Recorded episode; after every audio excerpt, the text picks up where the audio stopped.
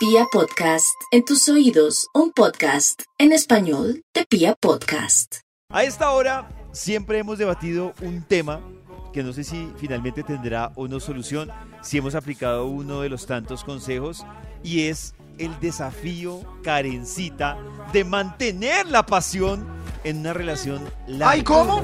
Claro, o sea, que avance la monotonía, pero uno mantenga el amor y la pasión.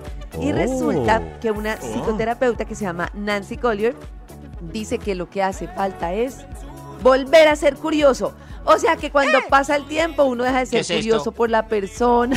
¡Eso! A otro, a la otro tipo de curiosidad. y también de intentar conocerla. Detallista. Y eso hace que uno como que vaya perdiendo el interés y la curiosidad es como un regalo muy amoroso para seguir conociendo a la persona y como si uno estuviera explorando. Lo Mm. que pasa es que pues ya conoció muchas cosas, me imagino que hay como, ven, ¿qué, qué, más conozco? A ver, ¿te ¿Qué más gusta? tiene Me- la niñita? Exacto. O sea, hay que- Entonces, dice- Hay que es como borrar la memoria diariamente. Exacto. Dice que quien quiera recuperar y mantener la pasión y el amor debe volver a ser curioso, hacerle preguntas nuevas a la pareja y de verdad intentar escuchar sus respuestas. Entonces es como abrir la mente, prestar atención a lo que dice la persona, intentar conocerle como lados nuevos y Yo así. siento que a mí me parece triste, y Karen lo ha dicho, y si- siento que es muy real. Karen una vez mencionaba el tema de cuando, eh, detalles pequeños, no vamos para el sexo, pero como cuando el beso de- con lengua se vuelve pico y el pico se vuelve pico pero en la frente. Es- o sea, esa decadencia Es- del, del beso me parece tan Sí. bailas.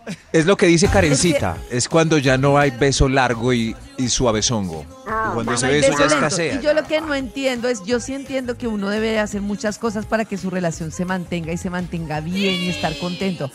Pero yo lo que no entiendo es si las cosas tienen un ciclo, ¿por qué tanta gente insiste en, no, prolóngalo, haz lo que sea para mantener el fuego? O sea, si yo ya llevo 20 años de en una relación y ya no siento ese mismo fuego, ¿por qué tengo que empezar a hacer de todo por algo que no siento?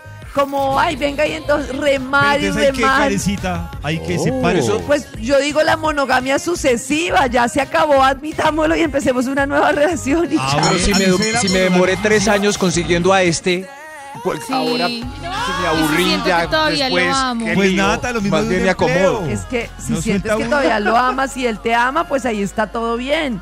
El tema es cuando ya llevas mucho tiempo y sientes que ese amor se agotó para que empezar a decir, venga, revivámoslo como sea, haga lo que sea. Pues no sé.